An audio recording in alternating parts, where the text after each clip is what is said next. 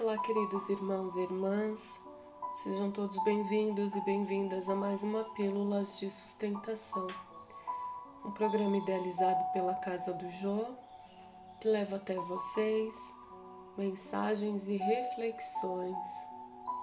E a mensagem de hoje é necessidade essencial. Mas eu roguei por ti, para que a tua fé não desfaleça. Palavras ditas por Jesus que está em Lucas, capítulo 22, versículo 32.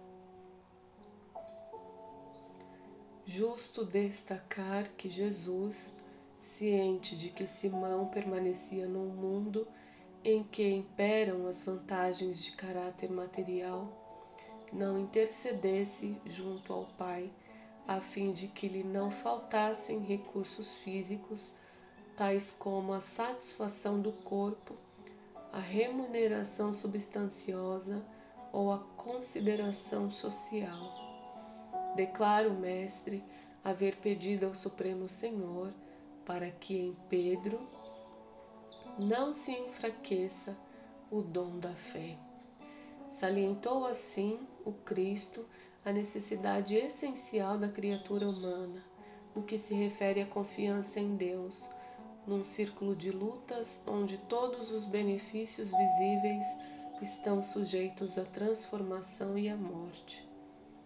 Testemunhava que, de todas as realizações sublimes do homem atual, a fé viva e ativa é das mais difíceis de serem consolidadas reconhecia que a segurança espiritual dos companheiros terrestres não é a obra de alguns dias, porque pequeninos acontecimentos podem interrompê-la, feri-la, adiá-la. A ingratidão de um amigo, um gesto impensado, a incompreensão de alguém, uma insignificante dificuldade podem prejudicar-lhe o desenvolvimento em plena oficina humana, portanto, é imprescindível reconhecer a transitoriedade de todos os bens transferíveis que te cercam. Mobiliza-os sempre, atendendo aos superiores desígnios da fraternidade que nos ensinam a amar, amarmos uns aos outros com fidelidade de, e devotamento.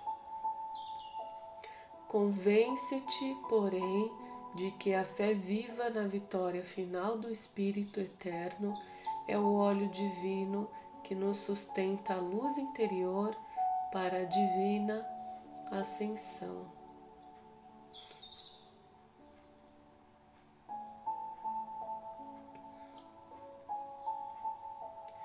Em plena oficina humana, portanto, é imprescindível reconhecer a transitoriedade de todos os bens transferíveis que te cercam. Mobiliza-os sempre, atendendo aos superiores desígnios da fraternidade que nos ensinam a amar uns aos outros com fidelidade e devotamento.